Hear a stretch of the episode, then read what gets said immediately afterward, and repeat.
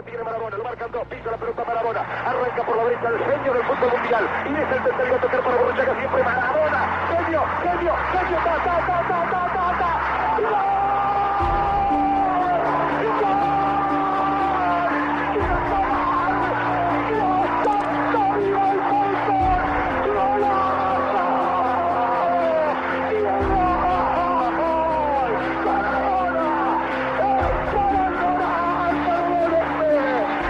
Der Goldjunge. Das Leben und Sterben von Diego Maradona. Ein Podcast von Alex Raag und Alex Steppelt.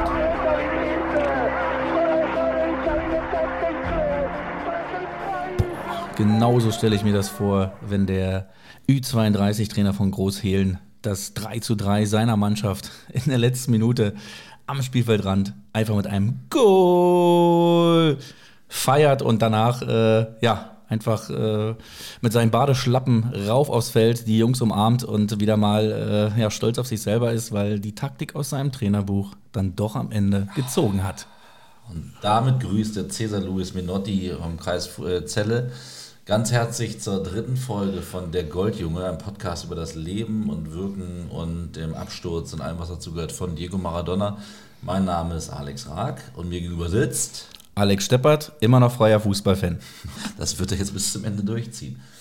Ähm, ja, wir beide äh, lieben äh, Fußball. Wir sind große Fans ähm, äh, davon, sich in nostalgische Erinnerungen zu suhlen ähm, und immer auf der Suche nach alten Anekdoten, die uns auch ein bisschen Kindheit wieder zurückgeben oder das Gefühl einfach dann wieder bringen. Und dazu gehört ähm, unweigerlich Diego Maradona und dem ist dieser Podcast hier gewidmet. Und unsere Idee ist, wir rauschen durch seine Biografie, durch sein Leben äh, anhand von Anekdoten.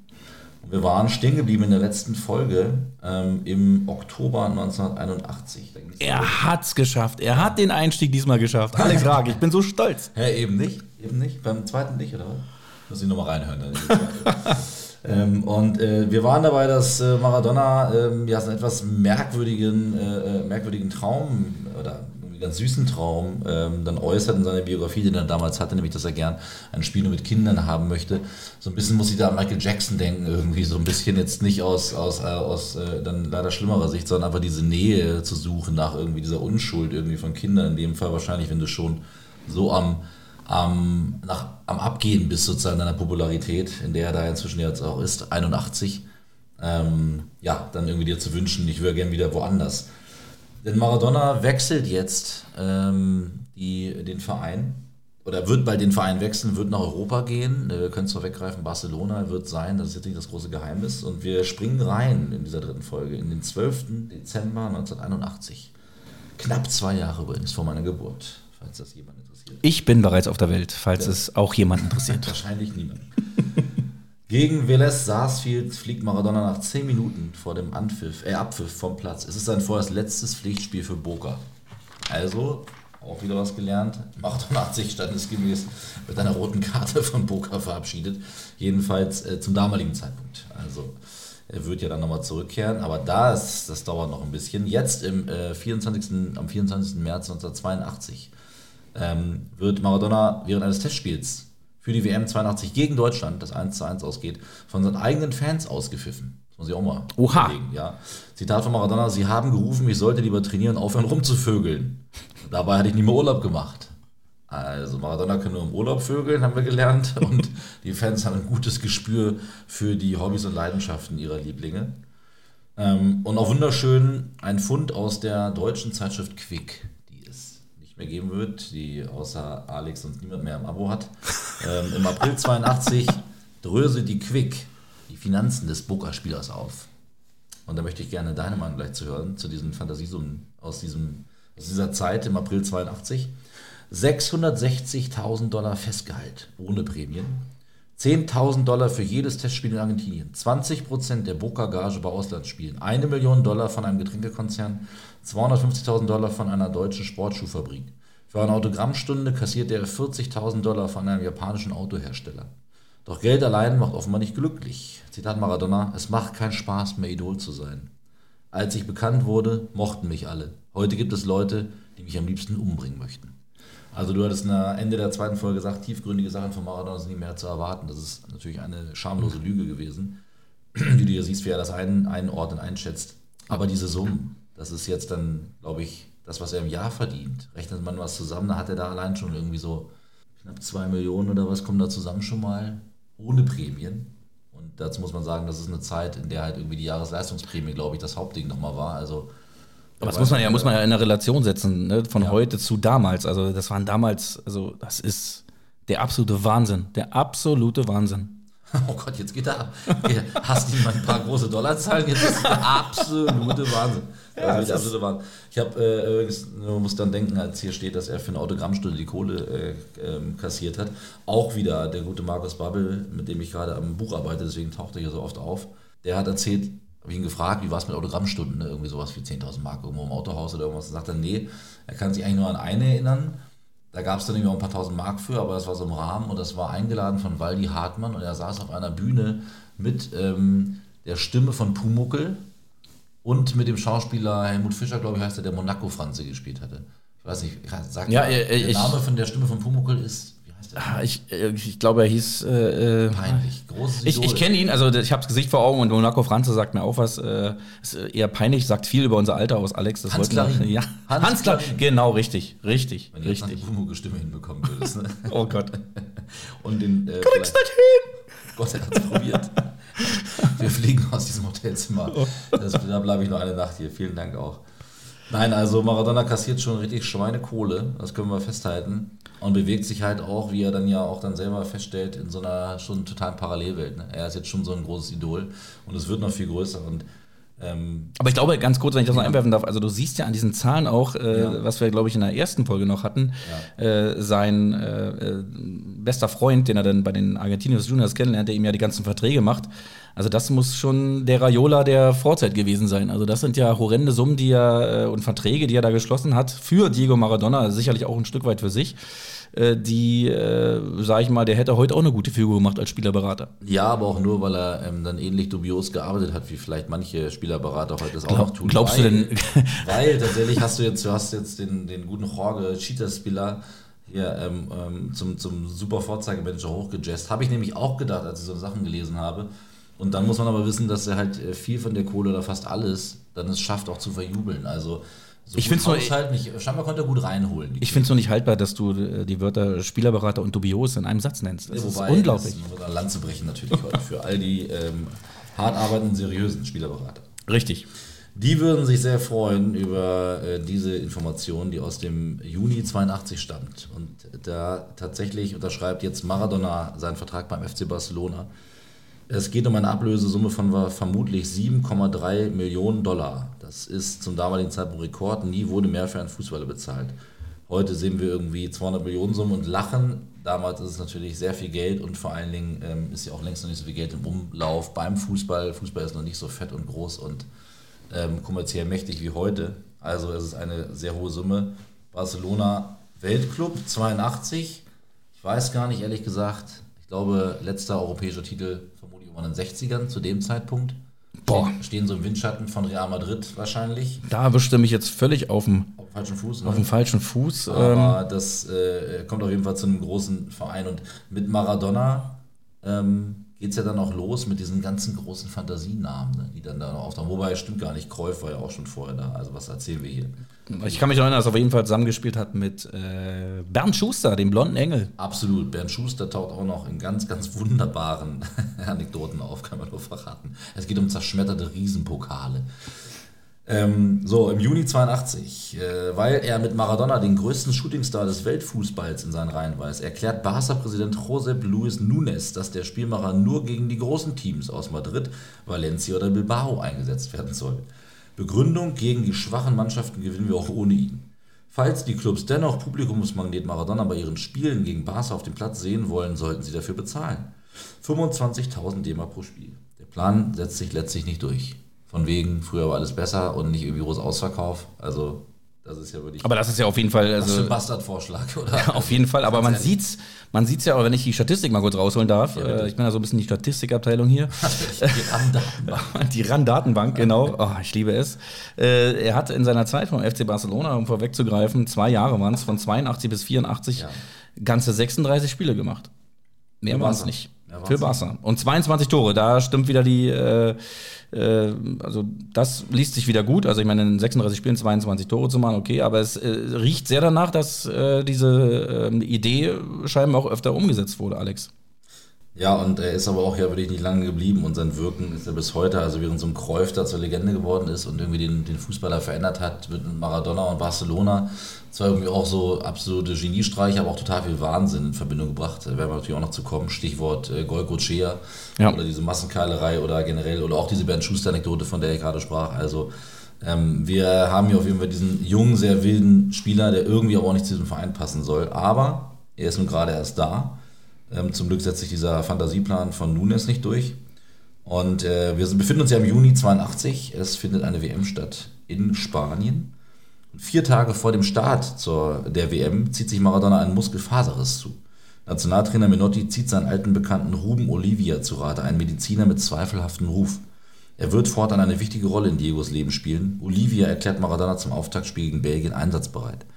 Den Mann werden wir, glaube ich, noch dann bei dieser dubiosen WM 94 und anderen Sachen nochmal wieder erleben. Also Name merken, Ruben Olivia.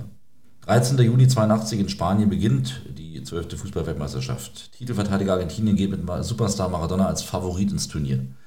Findet jedoch nur beim 4 zu 1 Sieg gegen Ungarn zur Form. Die körperliche Vorbereitung, erinnert sich Diego später, war katastrophal.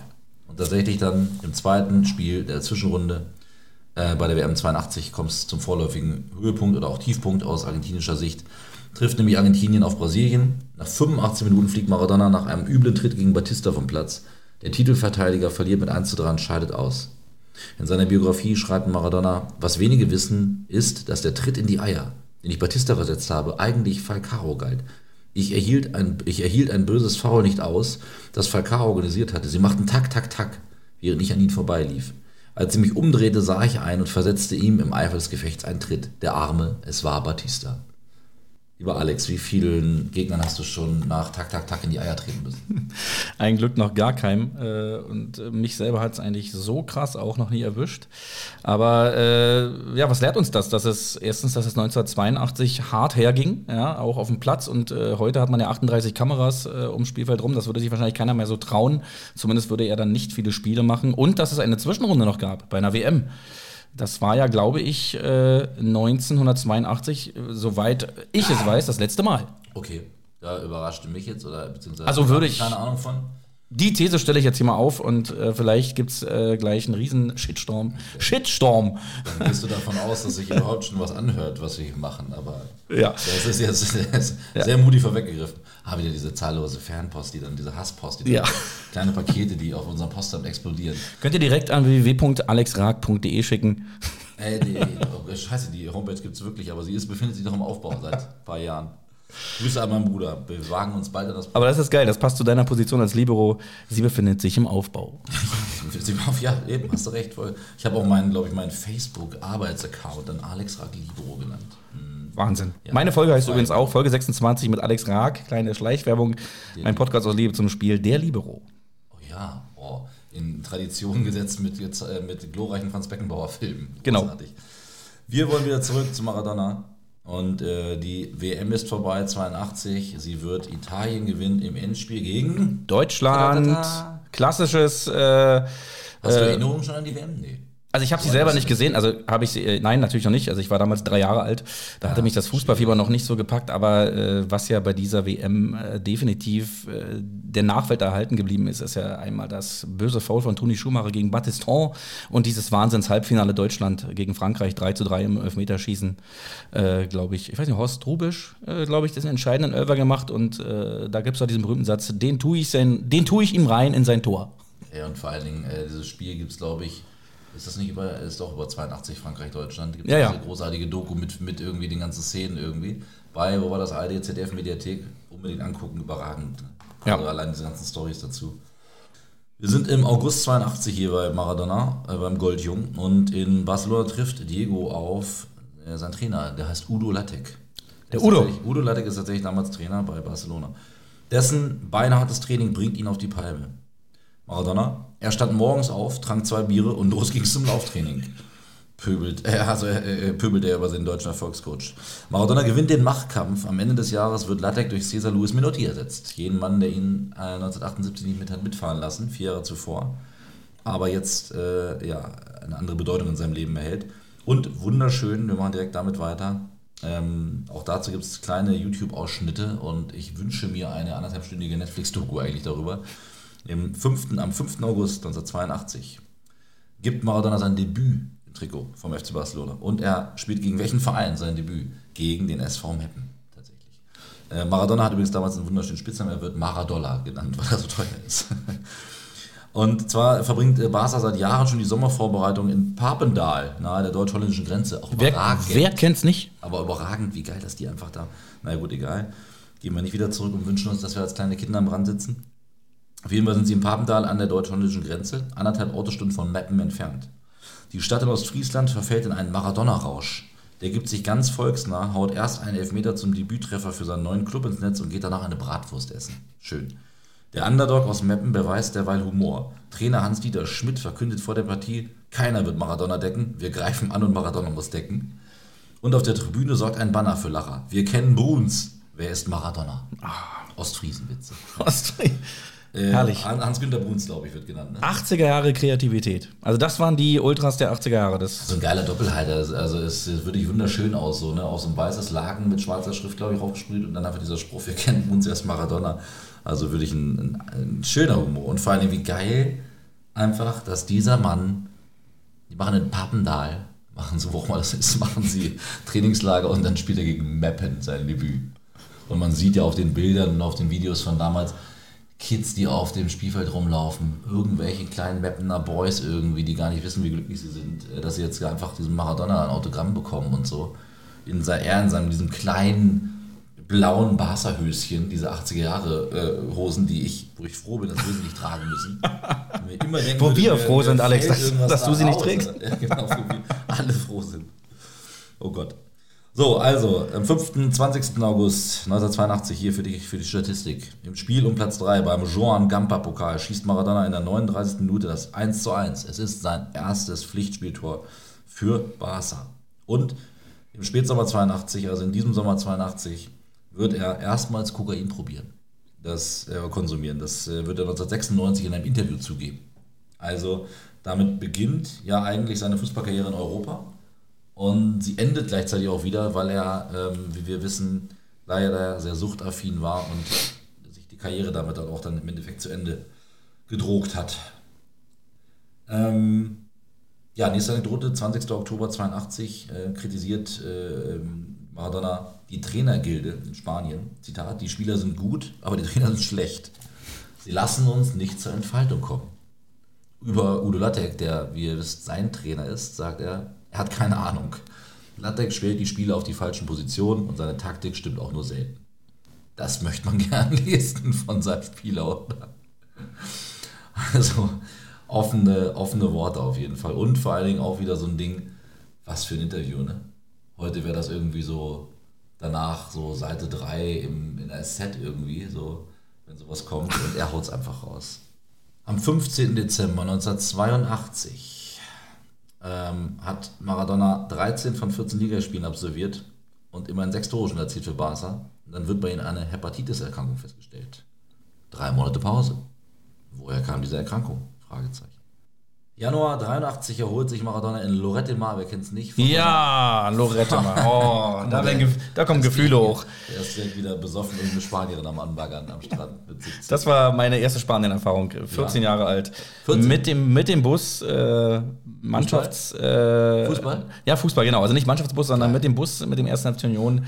Trainingslager, Schrägstrich, Abschiedsfahrt, Lorette Mar, äh, gefühlte acht- 38 Stunden Busfahrt durch Frankreich und dann irgendwann Lorette Mar. Ähm, aber darum geht's jetzt hier nicht, äh, Alex. Wir, wir schweifen ab. Doch, äh, doch, doch. Es war aber auch äh, eine wunderschöne Erfahrung. Äh, für mich auch mal mit dem anderen Geschlecht. Mehr wird nicht verraten. Wir bleiben bei Diego Maradona. Und seine Hepatitis-Erkrankung hat der gute Mann auch längst überstanden, falls ihr euch das fragt. Genau. Alles wieder gut. Also, Diego ist im Januar 83 in Lorette Mar und erholt sich von seiner Hepatitis. Als er morgens am Strand laufen will, taucht plötzlich Argentiniens Nationaltrainer Carlos Bilardo auf, genannt El Narigon, die Großnase. Ich bin froh, dass man mich so nicht nennt, noch nicht. Nach einer gemeinsamen Joggingrunde ernennt Bilardo ihn zum neuen Kapitän. Diego bricht in Tränen aus. Ich weiß gar nicht, woher die Info stammt oder ob ich sie dazu gedichtet habe in dem Text. Aber äh, nichts anderes als Tränen kann man sich doch dann denken, oder? Ja, natürlich, Farben natürlich. in welchen Farben sind Was die Leute nicht wissen, was die Leute ja nicht wissen, was man jetzt ja mal äh, am Rande verraten kann, Ja. ist, dass du ja über den DeLorean verfügst äh, aus Zurück in die Zukunft und du warst damals eigentlich, du bist dorthin gereist und hast genau diese Tränen erkannt und deswegen konntest du es Jahre später in deinem Heft auch als äh, Zeitzeuge wiedergeben. Ich mache hier ein guter alter Klaas äh, Relotius Manier. Einfach. was- Genau, genau. Was ich möchte an den entscheidenden Stellen, genau. Also Diego bricht in Tränen aus. Wir hoffen, es war genauso. Und die eine Träne war weiß, die andere war himmelblau. Entschuldigung, und sie tropfte auf sein.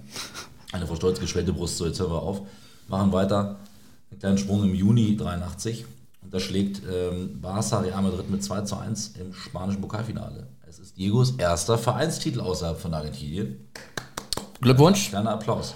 Und jetzt kommt endlich Bernd Schuster und Maradona. Und ich liebe die Anekdote, sie gehört zu meinen Lieblingen äh, von diesen ganzen Anekdötchen über Maradona. Stammt aus dem Mai 83. Paul Breitner hat Maradona zu seinem Abschiedsspiel am 31. Mai nach München eingeladen. Doch Barcelona will den Star nicht gehen lassen und rückt den Reisepass nicht heraus. Im Trophäensaal von Barca kommt es zum Eklat. Maradona droht, die unbezahlbare Pokalsammlung zu zerstören, wenn er ihm nicht seinen Pass gebe. Mit dabei ist Diegos Kumpel Bernd Schuster. Der sekundiert, sag mir, wann wir loswegen wollen.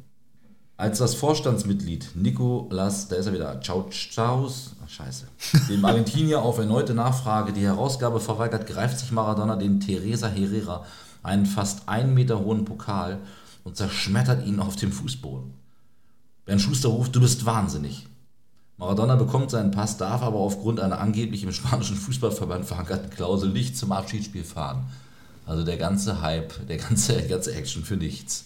Er war nicht bei Paul Breitners Abschiedsspiel. Aber so ein bisschen äh, sehe ich da auch so ein bisschen dieses, in Diego Maradona steckt da auch so ein bisschen so ein Testosteron gesteuerter Discoschläger. so. Ja. Also er ist, er ist schnell in Rage zu bringen. Seine, seine Vorwürfe, die er gegenüber anderen Trainern und Mitspielern manchmal geäußert hat, waren auch relativ banal und relativ einfach, aber er war halt Diego Maradona. Ne? Wir können jetzt so als so klassische Kartoffeln sagen, ja, ja, die heißblütigen Argentinier und so, da kommt das ja her.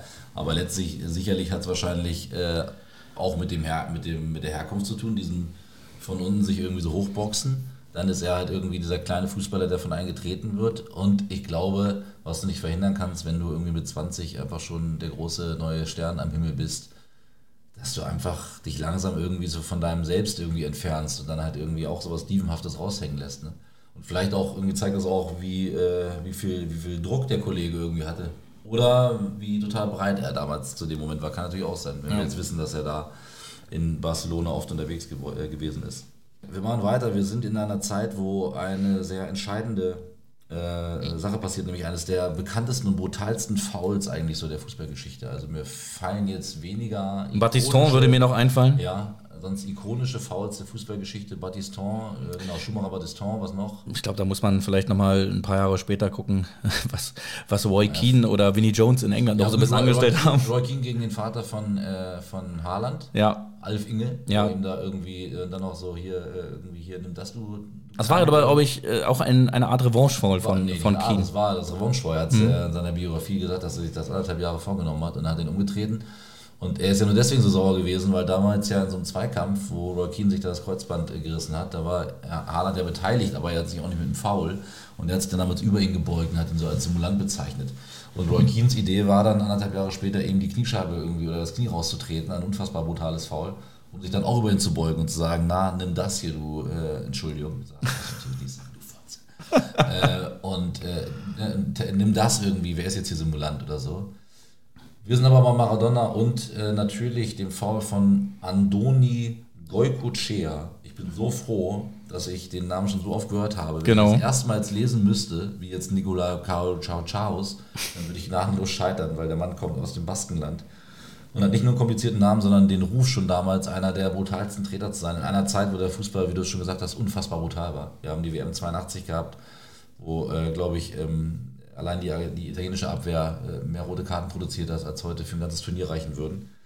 Ähm, beziehungsweise äh, nicht geahndete rote Karten, sagen wir es mal so. Also wirklich in einer ganz brutalen Zeit. Und mit diesem langen Anlauf springen wir rein in den 24. September 1983. Am Morgen des 24. September besucht Diego im Krankenhaus einen kleinen Jungen, dem bei einem Autounfall beide Beine zerschmettert worden sind. Bei der äh, Verabschiedung sagt der Junge, Diego, pass bitte auf dich auf, sie wollen dir an den Kragen. Abends trifft Barcelona am vierten Spieltag der laufenden Saison auf Athletic Bilbao. Nach knapp 60 Minuten steht es 3 zu 0. Ben Schuster tritt den Basken an Doni Golcochea ziemlich wüst über den Haufen. Eine Revanche-Foul für ein Tackling, das Schuster zwei Jahre zuvor schwer am Knie verletzt hatte. Also wie krass da Fußballgeschichte wieder miteinander zusammenhängt. Golcochea ist außer sich. Maradona geht zu ihm und sagt ganz ruhig, Golco, bleib friedlich, ihr verliert 0-3 und du würdest dir wegen nichts eine gelbe Karte einhandeln. Kurz darauf tritt Golcochea Maradona seitlich von hinten so brutal in sein linkes Bein, dass der Argentinier schwer verletzt vom Platz getragen werden muss. Die Diagnose im Asepeo Krankenhaus von Barcelona. Der Knochenhöcker am unteren Ende des Wadenbeins ist zertrümmert, das innere Außenband gerissen, das Fußgelenk ausgekugelt. Eine Verletzung, die man sonst nur von schweren Skiunfällen kennt.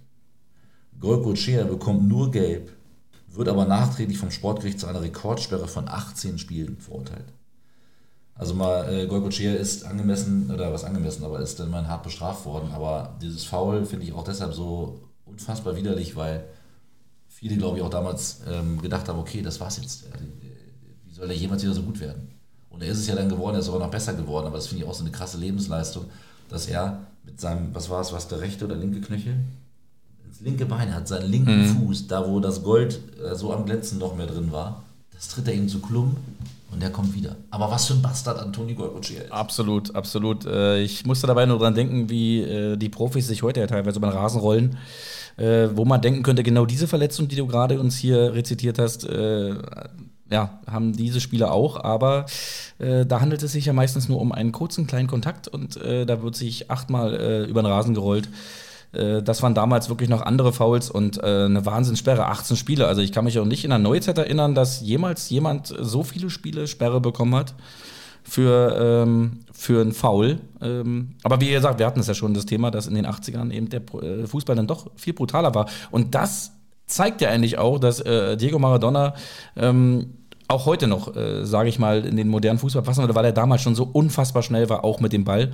Total. Also und äh, äh, du bist natürlich, ich merke, dein, dein, dein Hass auf den aktuellen Fußball raus in jedem zweiten Satz. Es, nein, Ich Hass, das Hass, ist ein, Hass ist ein Ich großes muss da nur Wort. ein bisschen, zumindest in manchen Sachen, also gerade was Sportliche da eine Land zu brechen, da bin ich halt einfach froh, dass es ab einem gewissen Zeitpunkt sie ja sich entschieden haben, so Künstler zu schützen. Was leider dazu geführt hat, dass die Künstler oder andere das entsprechend irgendwie auch ausnutzen. Gleichzeitig finde ich aber schon, wenn du heute irgendwie ein Spiel siehst, irgendwie, die Geschwindigkeit und wie dann doch reingegangen wird, da ist auch noch wahnsinnig viel Intensität bei. Das Gute ist halt einfach, dass so brutale Aktionen einfach so krass zum Glück geahndet werden und du nicht einfach mal mehr, wie irgendwie früher üblich, dauernd den Ellenbogen in die Fresse hauen kannst oder so oder halt einfach versteckte Fouls oder völlig offensichtliche Fouls vor dem Schiedsrichter diesen Mittelfeldspieler den Knöchel zu brechen und dann einfach gelb zu was das für ein Zeichen halt. Das hat sich zum Glück Wahnsinn. geändert. Gleichzeitig wünschen wir uns natürlich auch, ne, wir ähm, verliebten Nostalgiker, irgendwie wieder sowas raubeiniges 80-Jahre-mäßiges zurück oder dass vielleicht auch wir mal von äh, Toni Schumacher die Jackettkronen bezahlt bekommen oder irgendwie sowas. Aber das, äh, das, das, das bin ich, glaube ich, schon froh darüber, dass Fußballer wie Messi und Co. irgendwie heute deutlich besser geschützt werden. Weil Ja, gerade was du in den Jahren später noch siehst, äh, Stichwort WM 86 gegen Südkorea, kommen wir irgendwann später nochmal drauf, wenn es soweit ist, äh, wie der da Maß genommen wurde. Wenn man sich, also jeder, der das jetzt gerade hört, bitte einmal irgendwie das eingeben und gucken. Das ist so krass, wie die diesen kleinen Diego da über den Haufen treten. Irgendwie so kantige Südkoreaner, die einfach nichts vorhaben, außer ihm einfach zu legen. Und naja, das, das jetzt. Das war dieser, dieser Außenstürmer, der Südkoreaner, hau ihn um. ganze- war, weil, ganze hast du deine Aufriss- Füße gehoben, weil der relativ flach kam, Alex? Alter Schwede, ihr werdet hoffentlich, äh, ich glaube, deine, selbst deine eigene Frau wird mir jetzt verzeihen, dass ich dir eine, dass ich dir direkt eine reinhaue. So wie damals mit Diego Maradona, dem kleinen frechen 16-Jährigen. Also wenn gleich die, die, Folge vorbei ist, wir nähern uns ja schon wieder dem Ende von dieser Folge, dann werde ich äh, Alex einfach mit einem wüsten Tackling, warte, seitlich von hinten so brutal in sein linkes Bein treten, dass er schwer verletzt zum Platz getragen wird. Genau, du, also wie man, wie man in der Kreisliga sagen würde, du würdest mich Volley nehmen. Volley nehmen, äh, Ball mit Gegner. Ähm, wir machen noch ein bisschen weiter. Ähm, wir enden mit einem wunderschönen Satz, der nach Anekdote 2 kommt. Die erste ist aus dem November 83. Maradona kuriert sich also gerade aus. Er hat aber offenbar noch genügend Energie im restlichen Körper für andersartige Bewegungen.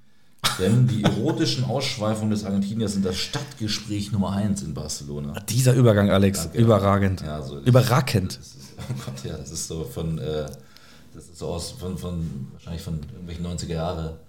Wer will mir, nee, jetzt komme ich durcheinander. Du hast mich durcheinander, aber ich war mittendrin. Also, die erotischen Ausschweifungen des Argentiniers sind das Stadtgespräch Nummer 1 in Barcelona. Die Hepatitis-Erkrankung knapp ein Jahr zuvor, so das Gerücht, sei Folge einer Syphilis gewesen. Nett. Maradonas Freund und Manager Jorge Chitas Spieler, da ist er wieder, meldet sich zu Wort mit dem wunderschönen Satz: Diego liebt den Sex sowie den Ball, den er als Kind mit ins Bett genommen hat. Wer fühlt nicht so wie Diego? 8. Januar 84, 106 Tage nach dem V von Golcochea, kehrt Maradona zurück auf den Rasen. Wow, auch voll schnell eigentlich. Was ja auch am Ende erklärt, warum er so wenig Spiele für Barcelona gemacht hat am ja, Ende. Ne? stimmt. Verpasst er die Primetime sozusagen in der Saison. Beim 3 zu 1 Sieg im strömenden Regen gegen den FC Sevilla schießt er zwei Tore. Nach seinem entscheidenden Treffer zum 3 zu 1 singen die Zuschauer seinen Namen. Maradona, das waren die schönsten Ovationen in meiner ganzen Karriere. Ach, das lassen wir kurz nachwirken und verabschieden uns damit von Folge 3. Wir sind sehr stolz, so lange schon durchgehalten äh, zu haben. Ihr hoffentlich auch hattet gute Unterhaltung.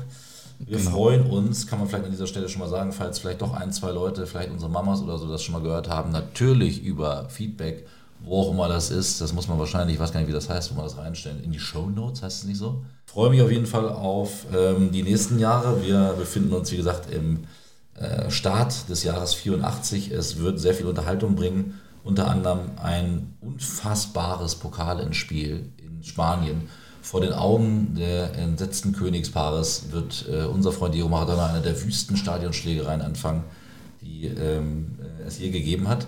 Davon berichten wir euch in Folge 4. Genau, und dann werden wir auch dort äh, den wahrscheinlich besten Transfer von Diego Maradona euch nochmal erläutern, der genau in diesem Jahr 1984 stattgefunden hat. Wirklich? Und ich glaube, dass der Herr gegenüber äh, dann auf jeden Fall sein Hoodie auszieht und sein erstes CNA-Trikot präsentieren wird. Denn das war mit Abstand äh, die wohl äh, wahrscheinlich schönste und äh, glorreichste Zeit des Diego Armando Maradona. Aber dazu mehr nächste Mal in Folge Nummer 4. Bye, bye. Bye, bye.